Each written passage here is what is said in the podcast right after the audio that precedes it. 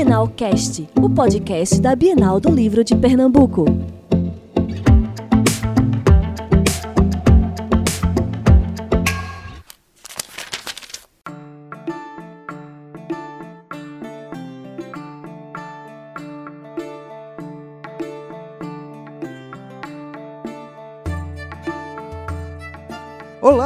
Leitores! Sejam bem-vindos ao Bienalcast, o podcast da Bienal do Livro de Pernambuco, numa parceria da Companhia de Eventos e do site olarparatodos.com.br. Eu sou Ayrton Santos, o Senhor Aranha. Bom dia, boa tarde, boa noite, caro ouvinte. Eu sou Guilherme e vamos trazer um pouquinho da Bienal para vocês. Vamos abrir novamente nossas portas para velhos convidados. Sim, Gostaram? sempre Eles voltam, gostaram, né? né? sempre voltam, É né? sempre volta. Aquela coisa, o bom filho a casa retorna. Rapaz, quando a gente é bem recebido num lugar, a gente sempre volta. Exatamente. Nós Estamos trazendo o Neto do Crônicas Fantásticas e estamos trazendo o Roberto do Recife Assombrado mais uma vez. Só que dessa vez, acho que vocês lembram que eles estiveram presentes aqui na, no Bienalcast para falar um pouquinho do clima de horror, da- das publicações de horror. Mas hoje vamos, vamos mudar um pouquinho o nosso foco. Hoje o tema é fantasia. É a literatura fantástica que permeia ah, o nosso imaginário e agrada tanto velhas e novas gerações. E aí, Neto, eh, você, que é o, é o cara da fantasia medieval, você que é o cara das crônicas fantásticas. Crônicas fantásticas. Puxa aí, exatamente. puxa aí para o ouvinte que perdeu o, o nosso o nosso programa sobre horror, tá o link aí na descrição. Fala um pouquinho do teu projeto e vamos puxar um pouco e puxa a conversa aí.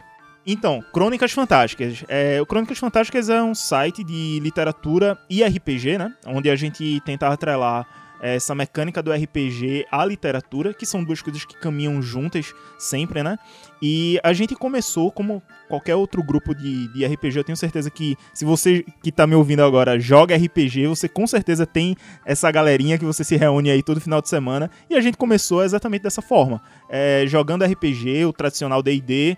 E a ideia do, do site, né, do- de, de todo o projeto do Crônicas, surgiu é, justamente da vontade de, de espalhar essa, essa atividade tão bacana que é se reunir, porque o RPG é isso, é você se reunir é, com seus amigos num final de semana para criar histórias.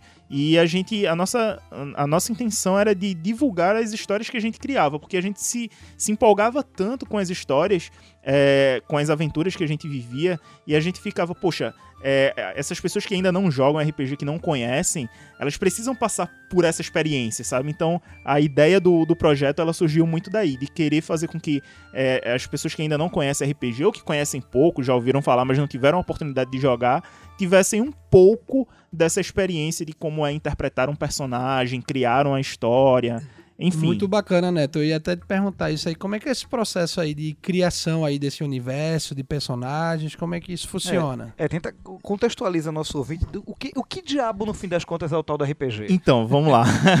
Na verdade, assim, RPG, quem joga, geralmente tem, tem muito disso, né? Quando vai explicar exatamente o que é RPG, trava um pouco, porque é um pouco difícil de explicar. Mas vamos lá.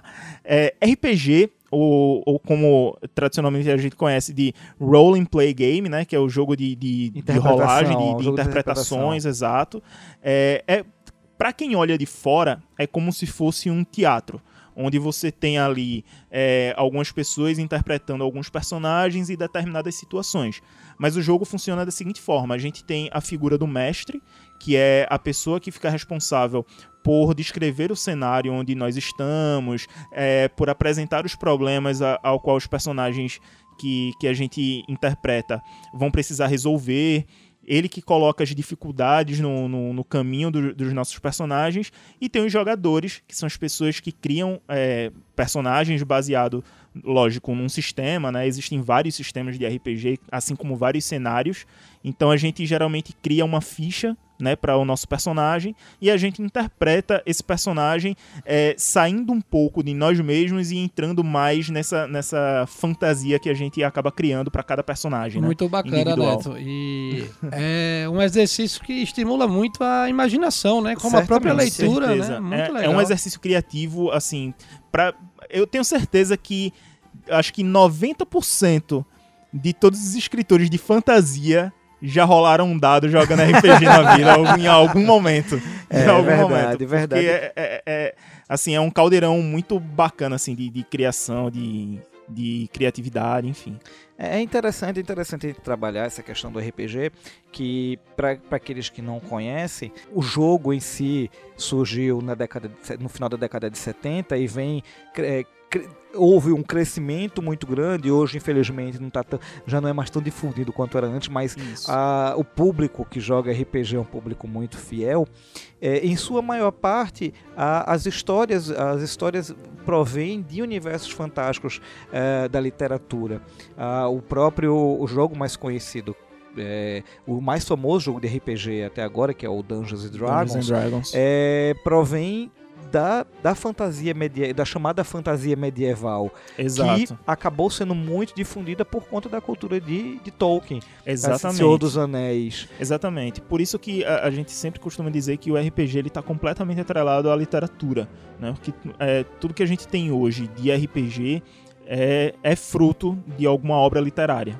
Com certeza, assim. tu- A inspiração é sempre da literatura fantástica, né? É, assim, a principal inspiração é da literatura fantástica, né? Como o Aranha falou, é, o, o cenário de campanha, o, o, o cenário e o sistema mais conhecido que a gente tem hoje é o Dungeons and Dragons, né? O que ficou mais popularmente conhecido.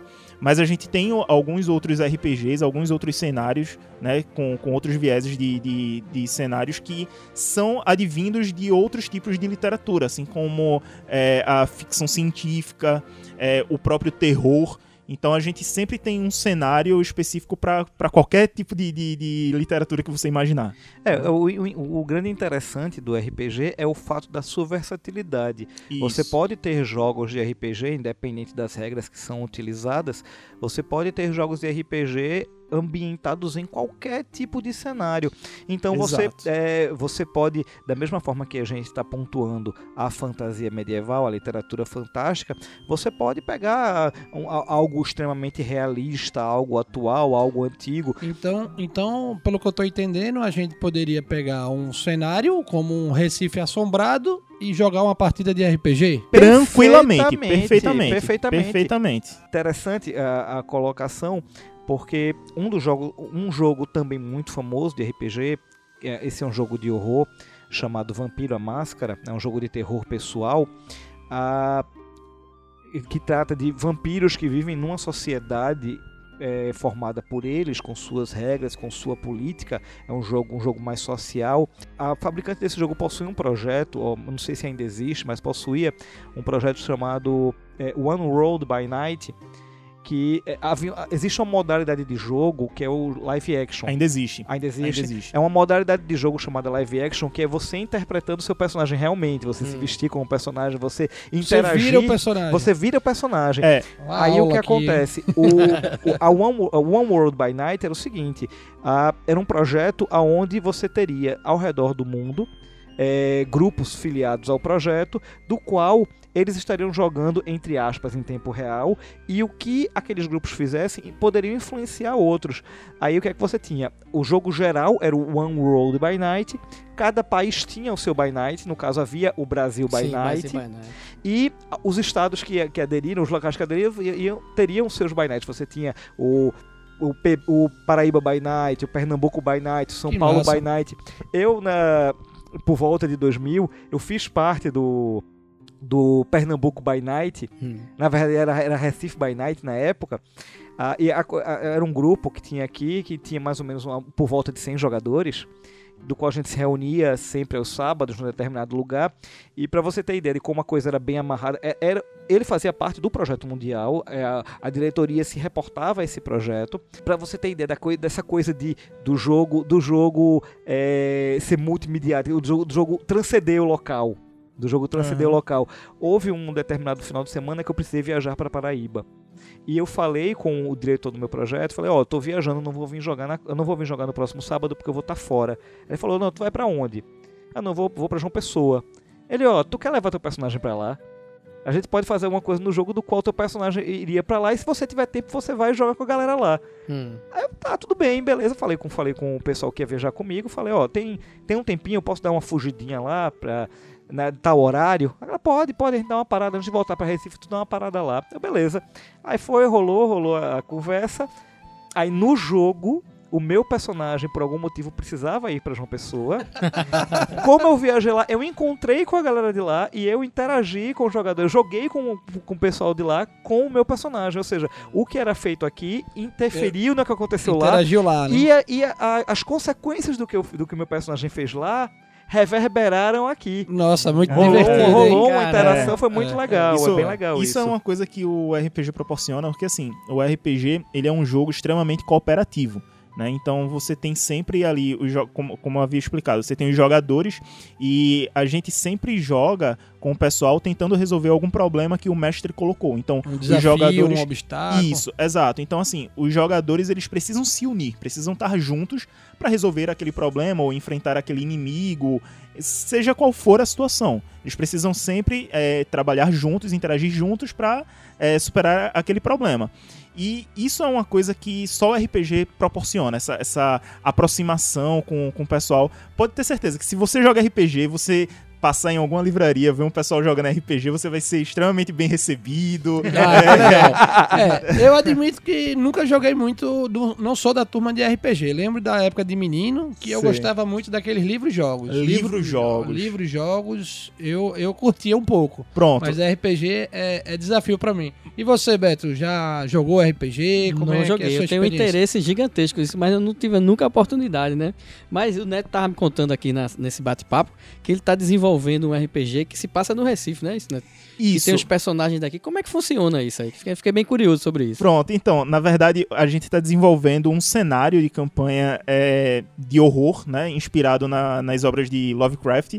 E aí a gente tenta recriar, digamos assim, alguns mitos que a gente tem aqui no Recife, como por exemplo a emparedada da, da Rua Nova, o Boca de Ouro, né? E aí esse, esse universo está sendo criado aos poucos através de uma narrativa que está sendo divulgado lá no nosso, está sendo postado lá no nosso perfil no Instagram e em breve vai estar no nosso site.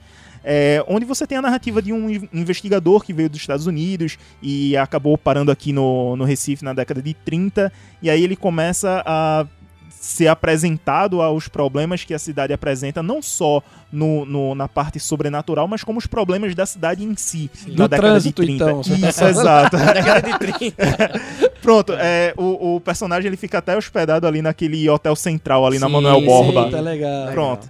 E aí você tem os problemas que, que, que, que tem na cidade e mais a, a, a adição dos mitos que a gente tem aqui em Recife, que, é, que são enormes, né? Nossas Pois é, lendas. é. Nossas lendas e tal. Então, assim, o RPG ele acaba te proporcionando isso, essa, essa, essa oportunidade de ter é, a criatividade bastante trabalhada o tempo todo, sabe? Tipo, não só pra quem tá mestrando é, o jogo, mas pra quem tá jogando também, né? Ou seja, tanto para o mestre quanto para o jogador.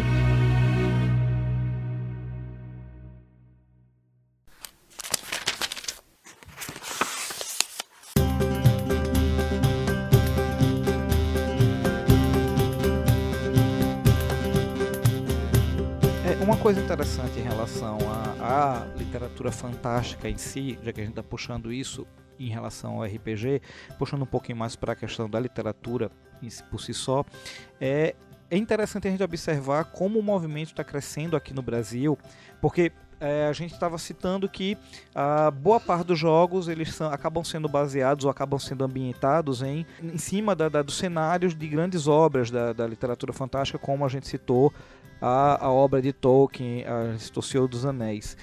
Mas, e, e em sua maior parte, a, esses livros acabam sendo livros de fora, livros estrangeiros. Você vai encontrar, você vai ter tanto o próprio Tolkien como a gente como a gente citou aqui, mas você tem as Crônicas de Nárnia, você tem ah, obras um pouco menos conhecidas, você tem coisas mais, que vão mais para trás, da, a, a Sim, literatura sim, sim. clássica, você vai Sim. ter po- os poemas de Beowulf, a saga de Sim, Beowulf, sim, que sim. de certa forma acabou dando pano para manga para tudo Com isso. certeza, Fantasia, com né? certeza. Ah, puxando para algo mais moderno, como a própria- a é, a obra de J.K. Rowling, o Harry Sim, Potter sim, e por aí vai.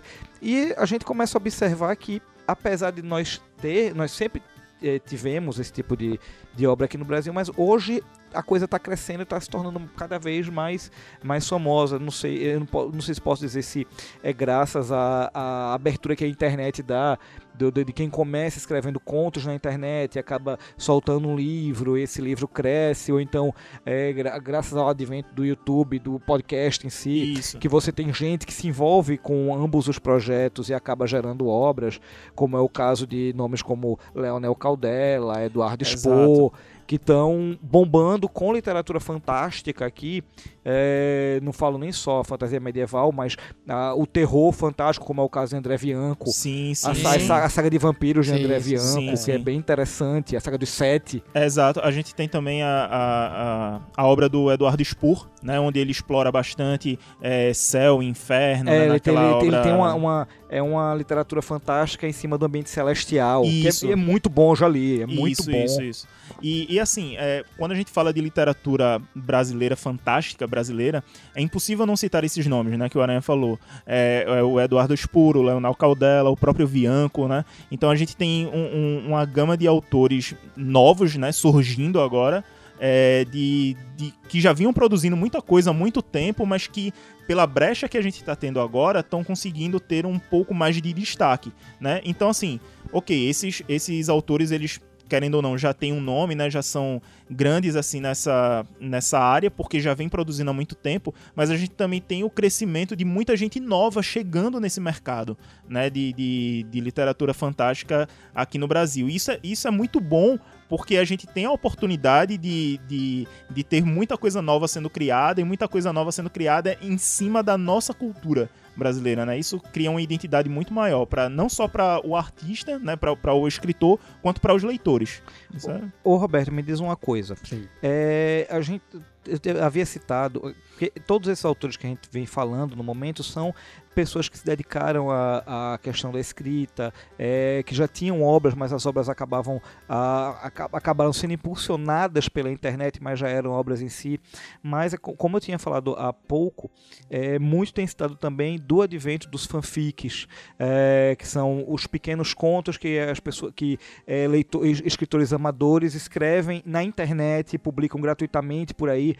Houve, inclusive, saindo um pouco do, do viés da- do tema da gente, houve uma, uma leva imensa de literatura literatura pseudoerótica é, que, que surgiu. que, Pseudoerótica. que é Aham. pseudoerótica que surgiu graças a que, veio- que surgiu após ah, os- ah, o Crepúsculo Aham, Isso, a, a exato. obra Crepúsculo, É. que surgiu após os. Que, se eu não me engano, os 50 Tons de Cinza eh, surgiu dessa forma. Sim, sim. Foi um Exato. fanfic que acabou crescendo e virando livro. Virando livro. Da Exato. mesma forma que esse tipo de obra acaba surgindo assim, a gente tem muita coisa na área de, de fantasia, na área de, de literatura fantástica. É. O que é que tu acha disso? Eu acho, é justamente isso é a, é a mudança do mercado, né? Assim, e da forma como o leitor se relaciona com a obra. Porque até então, até o, o começo do, até o final do século XX, começo do século XXI, quem mediava essa coisa, esse, esse encontro do leitor, existia uma crítica, né? Existiam as grandes editoras, porque às vezes ela tinha uma dificuldade muito grande de apostar no gênero fantástico ou maravilhoso, Muita restrição muita do meio. restrição. Por quê? Porque o cânone da literatura brasileira sempre foi o realismo, né? Desde o final do, do, do começo do modernismo, de Machado de Assis em diante, vamos dizer assim, o cânone da, da literatura era o realismo. Então, sempre se considerou a literatura fantástica e seus vários eh, caminhos como uma coisa menor, uma literatura menor. E isso, e a crítica ia nesse sentido, a, a editora grande que dominava o mercado ia nesse sentido, e o leitor, coitado, só encontrava na, na, na, na livraria isso aí. né? Então a, a, a grande editora ela só apostava um, um livro, eh, apostava no livro de literatura fantástica se fosse estrangeiro, porque sabia que ele já vinha bombado de outra, de outra praça, né? Sim. Quando surgiu essa coisa da independência, né, de você poder produzir o- a literatura e chegar ao seu leitor sem essa mediação, Das então editoras. começou a surgir que, que não é que não existisse, é que estava subterrâneo, como o Neto Exato. falou. Estava naquele plano. Era então começaram né? a surgir essas coisas, essas coisas começaram a esse tipo de produção começou a atingir o seu público, o público descobriu o prazer dessa leitura, né? De, de, produ de produções brasileiras, de autores brasileiros, e aí foi que o mercado começou a se interessar. Aí disse: olha ali, ali tem um filão. Quer dizer, Exato. precisou o autor se movimentar, o, o público conhecer para poder chegar lá, né? E eu acho que hoje, como a- a- a- as grandes eh, editoras já estão passando por uma crise, que é o que se fala muito, né? É, essa mediação já não interessa mais. Por exemplo, tem um conhecido nosso aqui, é, escritor pernambucano, é o Marcelino Freire, né? Que é um premiadíssimo e tal, e é um que é um mestre também, assim, de, no sentido de guiar vários escritores novos, né? Ele diz assim: olha, a literatura hoje é a literatura do sovaco. Por quê? Você bota o seu livro debaixo do braço e vai vender o seu livro. É verdade. Isso é vale para a literatura de periferia, isso vale para a literatura de gênero, principalmente. Exato. Então, a gente atinge o nosso público de outra maneira, né? E eu acho que isso é ótimo, né? Porque é- é um mercado que precisa mudar. Aí o pessoal diz assim: o, a- o mercado editorial está em crise. Pode até estar, a livraria está em crise, pode até estar, mas o, o leitor não está em crise. o É, leitor até O cresce. leitor continua Pelo lendo, né? contrário, Continua é, lendo. Exatamente. E isso é interessante porque a gente vive numa época onde os, os autores de livros são quase celebridades. Né? Eu lembro na minha infância, quando tinha lançamento de livro, graças a Deus, meus pais eles é, gostavam muito de ler e acabaram me incentivando bastante nessa área. É, eu lembro quando tinha lançamento de livro, que o autor vinha, sei lá, fazer uma tarde de autógrafo, eram pouquíssimas pessoas que vinham prestigiar o trabalho da- do, do autor. Hoje em dia você tem eventos lotados, Filas quilométricas. filas quilométricas, Exatamente, né, para você ter acesso àquele, à- àquele escritor e, e- e ter a sua obra autografada, enfim. E isso reflete muito é, o consumo de- né, desse público para com essas obras. Então, assim, é como você falou perfeitamente. Talvez as- a, a parte editorial, digamos assim, né, das grandes editoras esteja sofrendo muito com isso, porque agora os leitores têm acesso diretamente ao autor da obra. Eles não Exato. precisam passar mais pelas, pelas grandes editoras, digamos assim. Mas Exatamente, sabe o que é, é curioso pensar? Que se você pegar um retrato aí do crescimento do próprio mercado editorial aí das grandes editoras, o gênero que mais cresceu no Brasil nesses últimos anos, adivinha qual é? É a literatura fantástica. Literatura fantástica, é, exatamente. É quem Exatamente. vem puxando pra cima. as É, na verdade, de- na do verdade, é, exato. E é interessante a gente falar isso porque assim, na verdade, eu acho que tudo começou, eu ouso dizer que com é, Harry Potter. Uhum. Lá, lá em meados de 99, acho que, acho que 97, 98 foi quando começou a chegar os primeiros livros de Harry Potter aqui no Brasil, né? Traduzidos e tal. O primeiro filme acho que saiu mais ou menos nessa década, 99 para 2000, talvez. E aí, é, com o crescimento, né? Com, com o, o, é, a fama que, que Harry Potter fez no cinema, principalmente, né? Isso fez com que atraísse a atenção da galera para os livros. E daí foi onde começou é, essa, essa avidade, digamos assim, pela, pela literatura fantástica, Fantástica, né? é verdade. e aí, a partir daí, É, foi... os livros já A chegaram. coisa começou a, Exatamente. mudar, houve uma marcando- mudança, paradigma do Exatamente. mercado editorial, é verdade. Pra você ver, a gente já tinha muita obra de Tolkien produzida nessa época, mas eram poucos leitores. Aham. né? A galera que lia não era tão conhecida assim. Então o brasileiro começou realmente a se interessar pela leitura quando começou a sair as obras cinematográficas. Né? Eu lembro do primeiro filme de, de Senhor dos Anéis. é, depois do primeiro filme, as livrarias Todo lotaram. saindo, assim. todo- era todo É mundo com aquele calhamaço. que eu lembro que saiu, saiu aquela edição especial de Tolkien, Exatamente. que era a compilação dos três livros. Isso. Eu, eu- eu- era vira e mexe, você encontrava na rua o pessoal com aquele calhamaço enorme Isso, embaixo do isso. braço. Agora, é interessante essa questão, você, você ter citado a obra de, da J.K. Rowling, ah, o Harry Potter, porque, ah, ok, os filmes deram uma potencializada Sim. absurda, mas antes dos... dos ah, o- o- antes dos filmes, a obra já estava consolidada aqui no Brasil. Você via, você via Sim, a, a sim, criançada sim, é verdade. com os livros. O É que era muito interessante porque na época você, você via, inclusive, é, as instituições fa- fazendo campanhas pedindo para o povo ler mais. Isso. É, e não, não era um hábito muito comum. Ainda não é. Infelizmente, o brasileiro não tem o hábito de ler. Ah, mas você via aquilo se popularizar extremamente entre as crianças.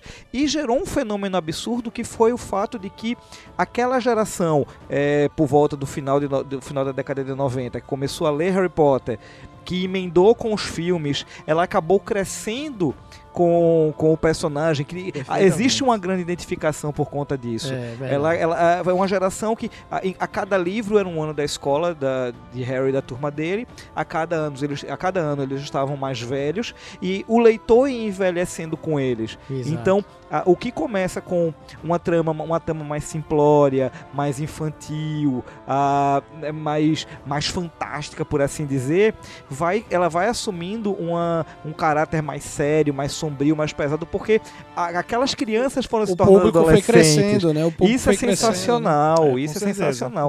Agora, ainda em relação a essa coisa da internet, ok, hoje em dia nós temos um canal muito, muito simples de, de, de, de, de conteúdo. Nós podemos, eu posso pegar, escrever o meu texto, jogar na internet Uhum. e me aproveitar de minhas redes sociais, aproveitar dos meus seguidores para conseguir quem leia, conseguir, conseguir os views.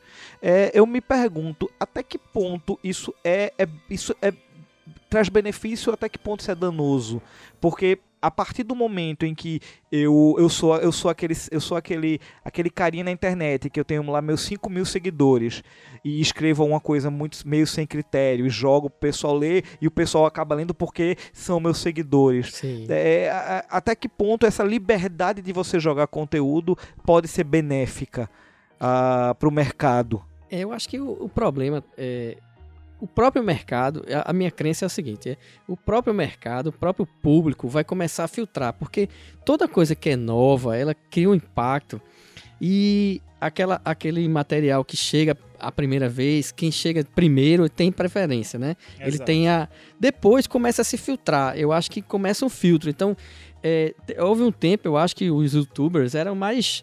Era qualquer é, banalidade tinha, tinha espaço. Eu acho que agora começa a se criar uma possibilidade de um filtro, assim, das pessoas quererem um, co- conteúdo mais é, Qualificado. qualificado. Começa a pensar melhor nessa coisa, de querer uma, uma qualidade. Então, eu acho que tudo é, é, é um processo, né? Eu acho que a Exato. ferramenta existe quando ela é bem usada e você vai ver quando é que vai é, você vai selecionar isso pela durabilidade, porque aquele que é fugaz, aquele que ah é, consegui que ler o meu, meu material ali, mas não, não perdurou, entendeu? Quando você isso é, essa- é, é principalmente a questão da transmídia. Eu acho, eu acredito assim. Quando você está na internet e você consegue trazer, fazer daquilo um produto livro, aí você se qualificou de alguma maneira, né? Porque agora o pessoal que é YouTube consegue fazer livro, mas aquele livro que vai durar, não vai durar. Né? E aí o pessoal que é YouTube cons- consegue, que trabalha no YouTube, consegue fazer um livro que ter consistência, aquele ali vai durar. Então é, É. é, um, é um É caminho. que fica, né? Isso é o seguinte, é, é como uma, uma comparação bem esdrúxula assim, mas eu acho que faz sentido. Na origem, quem é nerd vai pensar muito nisso, né? Na origem dos super-heróis, assim, começou no começo do século, metade, me- meados do século XX, né? Quantos milhões de heróis desapareceram? E Completamente. só Exato. ficaram os que realmente tinham uma qualidade, assim, que tinham identificação com o público. Eu acho que é mais ou menos isso, é porque a gente tá vivendo ainda essa época de euforia. É. Mas depois esse canal vai. O público mesmo vai criar o filtro para dizer assim, não, isso, é um- isso não presta. Isso é bom. Ele vai, vai começar a selecionar, né? Afinal, vivemos na, na era da humanidade onde nunca produzimos tanto conteúdo feito hoje, né? Exato. Tem de tudo na Exato. internet. Mas aí um- uma coisa importante para se observar, essa pergunta que, que o Aranha fez é bem interessante, porque é, eu acredito que a história ela se repete sempre. Né? A gente, por exemplo, o início da literatura fantástica, ela, ela vem do pulp, né? Da- da- das histórias pulps né? que a gente tinha naquela época. Então, assim, o o próprio Lovecraft mesmo, ele, ele nasceu das histórias pulps, né? Então, eu acho, eu comparo muito o que a gente tem hoje com as pessoas O Conan, escrevendo lembra? contos, o né? Conan, lembra Conan? né? Conan, exato. O Robert E. Howard, exato. Que era amicíssimo de Lovecraft. era- Era, era um homicídio, Olha, trocavam já tô com uma promessa aqui de não falar de Lovecraft. É, de não pode falar de Mas Lovecraft. já, já vem ele de novo. o Então, voltou, voltou. É, Não pode falar de Love-? Lovecraft tá É. barrado hoje. Mas então, é, eu acho que a história acaba se repetindo, né? É exatamente o que a gente tinha naquela época, que era uma literatura muito underground, que era consumida justamente por a, por a galera que aquela galera que ia atrás mesmo desse tipo de conteúdo, acaba acontecendo hoje, né? Você tem muitos escritores de contos e tal que escrevem é, literatura fantástica e eles é, é, têm acesso justamente por conta dessa galera que corre, que vai atrás, que quer consumir esse tipo de, de conteúdo. Às vezes é, não sei, às vezes não tem dinheiro para comprar um, um, um livro, é, seja digital, seja físico, e às vezes tem acesso ali, às vezes tem até um amigo que escreve, e isso acaba sendo muito divulgado é, dessa forma meio que underground, né? E isso acaba sendo é, aos poucos tomando cada vez mais a, a mídia e a cultura pop, enfim. É, eu acho que é muito questão de ciclo, né? A gente tá vivendo um novo ciclo de, de novas histórias, É. underground é, vindo à tona na cultura pop, né? Enfim. Você vê que essa questão da mídia, quando uma nova mídia surge, é, o fantástico sempre tá por ali, né? De alguma Exato. maneira. Vou fazer um- uma comparação bem absurda aqui, mas eu acho que faz todo sentido. Quando a imprensa, na Idade Média, os caras começaram a imprimir os livros, né? Começaram a imprimir, fazer os impressos, e popularizou a, a cultura escrita, porque até então era fechada nos mosteiros lá, ninguém tinha Aham. acesso, né? Depois que... Então, o do que mais surgiu nessa época foram é, coisas assim que a turma f- falava do mirabilha, né? Assim, a, a, a coisa de contar histórias fantásticas de lugares distantes. Então, por, um exemplo disso era o Marco Polo, né? Sim, que era o mentiroso da sim. peste, né?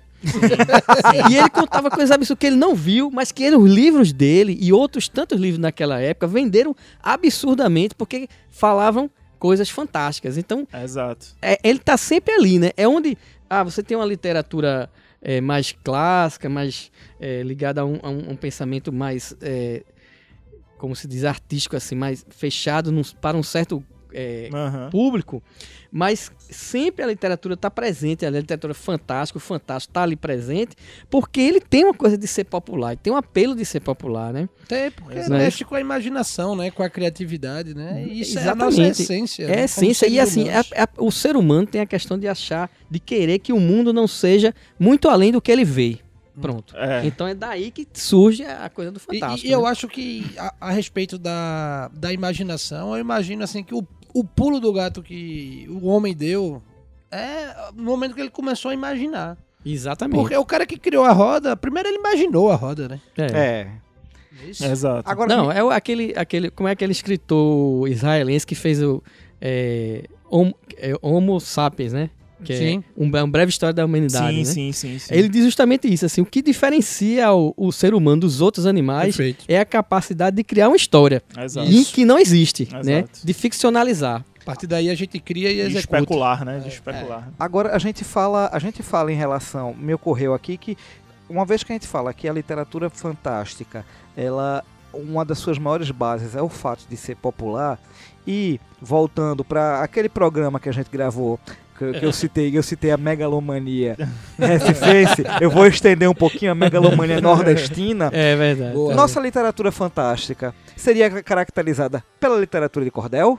Também, né? Porque o cordel, ele trouxe dentro dele. É uma- não, é, não é que, o, pelo que eu conheço do cordel, e eu gosto muito da literatura do cordel, ele, na verdade, era um jornal de antigamente, né? Era assim: é, ali você trazia é, o senso comum, a notícia, a novidade, e ali permeava também o fantástico. Então, é, para você ter uma ideia, os três assuntos mais falados, isso aí é estatístico, não estou inventando. assim. Quem estuda cordel já falou isso para mim, né? Os três assuntos mais falados na, na literatura de cordel são Lampião, Padre Cícero e a perna cabeluda. Você, você quer literatura mais fantástica do que isso? Pois é, porque a- a- o Lampião, a, a- a maioria da história dele, assim, foi visitar a chegada de Lampião no, no inferno. Pronto, é o Lampião Isso, contra o isso. cão. Né? O Padre Cícero era um mito. Muito do que se diz dele é mais mitológico do que a verdade histórica. E a perna cabeluda, pelo amor de Deus, né? Então, ela é um dos mais retratados, né? Tem um, um- um folheto de cordel de- muito conhecido do, do J. Borges, que é a, mulher, a moça que eh, dançou depois de defunta. É, literatura dizer, fantástica. literatura E e vamos- fantástica. e, né? assim, É um dos clássicos do, do, do cordel. enquanto, on- enquanto on- ontem a, litera- a literatura de cordel era, como você mesmo falou, era o jornal de antigamente, hoje a literatura de, de cordel é algo cult. É o Pra, Exatamente, pra, pra gente, pra, é. pra- principalmente pra nós nordestinos, É. pra- eu, não- eu falo no papel de hipster recifense, é, que a, a a literatura É. de cordel é, ela acabou se tornando um elemento cult. É. É, Sim, sim. O cult fantástico, então é a nossa literatura fantástica. É sim, sim, com mas, vamos certeza. pergun- mas vamos seguir. Na Bienal, o que é que a gente vai ter de literatura fantástica? Então, na Bienal a gente está trazendo alguns painéis e a gente vai ter também uma oficina de criação de personagens. né? Eu vou falar um pouquinho sobre os painéis. É, a gente vai estar com um painel sobre Lovecraft. Eu sei que a gente prometeu não tocar, mas é impossível. É, Lovecraft e os clássicos da literatura terror, onde a gente vai falar um pouquinho sobre a vida e obra desse autor. Onde eu estarei também. Exatamente. Teremos a participação da nossa aranha e teremos mais dois painéis. Um sobre RPG e literatura, que se chama Transformando o Roleplay em Obra Literária, onde a gente vai ter a presença de um autor onde que ele transformou o roleplay de 15 anos, 15 anos de, de mesa de, de RPG que ele vem jogando, ele transformou isso numa obra literária e lançou o segundo volume, inclusive, é, finalzinho de julho, agora, né? Que é o J.R. Diniz. A obra se chama Sete Virtudes. Se você não conhece, dá uma passadinha lá no nosso site, jabazinho aqui, que a gente resenhou a obra dele e é uma obra, assim, extremamente fantástica. É nordestino, né? Então é uma obra nordestina é, de fantástica, cara, não perde em nada para outros grandes autores que a gente tem aqui no Brasil. E a gente vai estar também com mais um painel sobre steampunk. É, o, o tema é steampunk, uma viagem ao passado do futuro.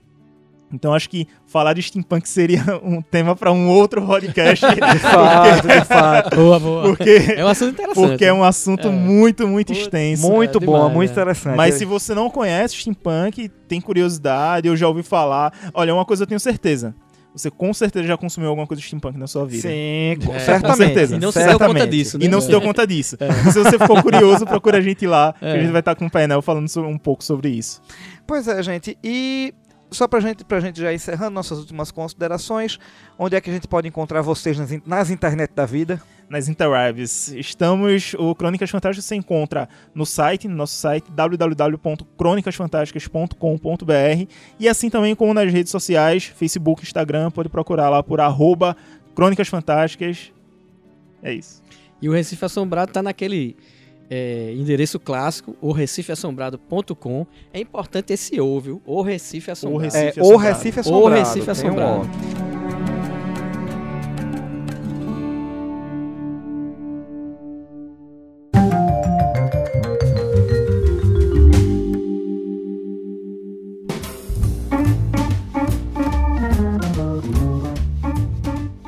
Assim, como, como vocês já são de casa, sabe que quem vem, quem vem de convidado tem que pagar um tributo. E o tributo nada mais é do que É. uma indicação de uma obra para nossos ouvintes. Vamos lá.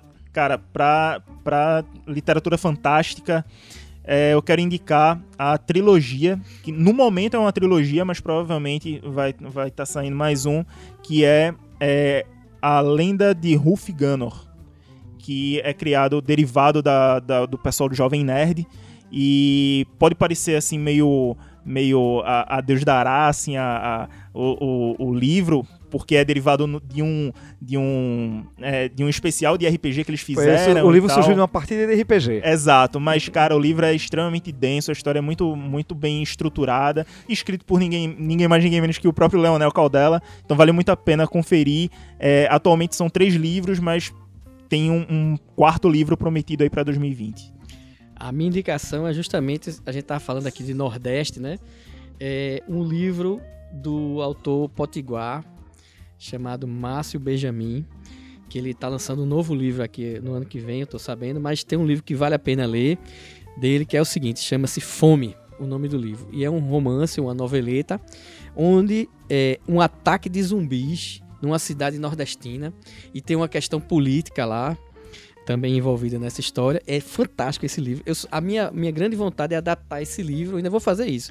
E o- E o. Márcio já deixou isso, que a gente adaptar em quadrinhos esse livro, que é Cara, show maravilhoso. de bola. E é um ataque de zumbi no Nordeste e é o seguinte, o líder dos zumbis é o padre da cidade. Vê. Caramba! maravilhoso. Só digo isso, só digo É. isso, que é, é fantástico esse livro. Show de bola. Bem, minha indicação, já que a gente falou um pouquinho aqui também de, de cordel, eu vou indicar o Quadrel, do nosso querido Luciano Félix, Luciano Félix. que é um projeto que eu achei muito interessante também, que ele mescla quadrinhos com cordel. Então, Caramba. fica a É, dica. não, qua- Vale a é o primeiro quadrel é assim, o Homem de Barro, que é uma versão do Homem de Ferro, né? É maravilhoso, é, é muito bom. maravilhoso isso aí. que é Produzido aqui em. Pernambuco. Genial. É, é o, é o Luciano Félix. Ele já tem um trabalho nosso do Recife Assombrado em parceria com eles, que é a Maldição Circular, né, que é uma coisa de terror.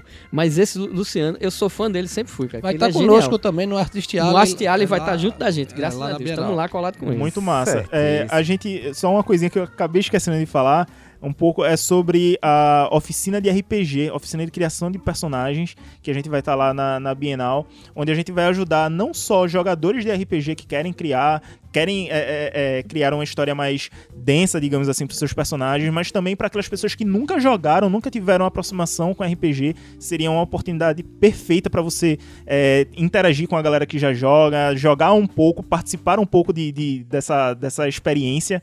Também para novos escritores que queiram também é, é, aprender um pouco a descrever melhor seus personagens, a criar personagens mais imersivos, é só aparecer lá que a gente te ajuda.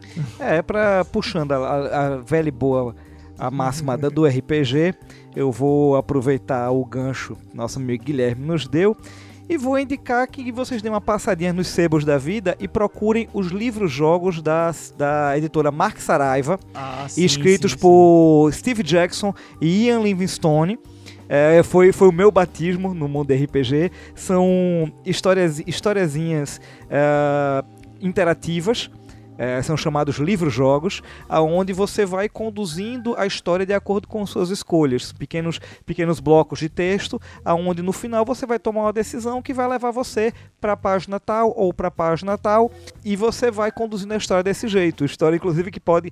Histórias que po- possuem diversos finais diferentes dependendo do caminho que você trilha. Foi uma. fez muito sucesso na década de 90 aqui, a série de livros da Mark Saraiva, os livros-jogos da série Aventuras Fantásticas. Infelizmente, ah, já, já saíram de linha. Não existe mais, se não me engano, a editora Jambo, ela tentou. Tra... Não sei se ela É, trou- tá a trazendo, trazer. tá trazendo, Ela tá trazendo. tá trazendo, a Ela, tá ela trazendo. estava trazendo esse- esses livros de volta, então talvez você possa encontrar no site da Jambo, mas ah, para os saudosistas, recomendaria você catar pela internet, pelo Mercado Livre da Vida, pelo estante virtual da Vida os Sebos, as séries, a série de livro Aventuras Fantásticas de Steve Jackson e Ian Livingstone. São mais de 30 livros É que vão para ótima- todos os, os gostos. É uma ótima pedida pra quem nunca jogou RPG e quer ter uma primeira experiência. É perfeito. Pois é. E assim, gente, a gente vai terminando mais um Bienalcast. Agradecer mais uma vez nossos convidados, Neto do Crônicas Fantásticas, Valeu. Roberto do Recife Assombrado, o Recife Assombrado, O não, Recife Assombrado. por favor, não esqueçam disso. É, Guilherme, onde é que a gente encontra informações em relação à Bienal do Livro? Para mais informações na Bienal, é só entrar no site bienalpernambuco.com. Também estamos no Instagram, arroba bienalpe e facebook.com barra bienalpernambuco. Agradecendo mais uma vez ao pessoal queridíssimo da Livraria Leitura, que mais uma vez nos cedeu espaço. O pessoal tá quase pegando a gente no colo, tá quase dando comidinha na boca da gente. A Livraria Leitura é uma mãe, é uma mãe. É, agradecendo mais uma vez ao pessoal, lembrando a vocês que a Bienal do Livro acontece de 4 a 13 de outubro no Centro de Convenções de Pernambuco. Nos vemos semana que vem. Um grande abraço a todos. Valeu. Valeu. Valeu, hein? Valeu.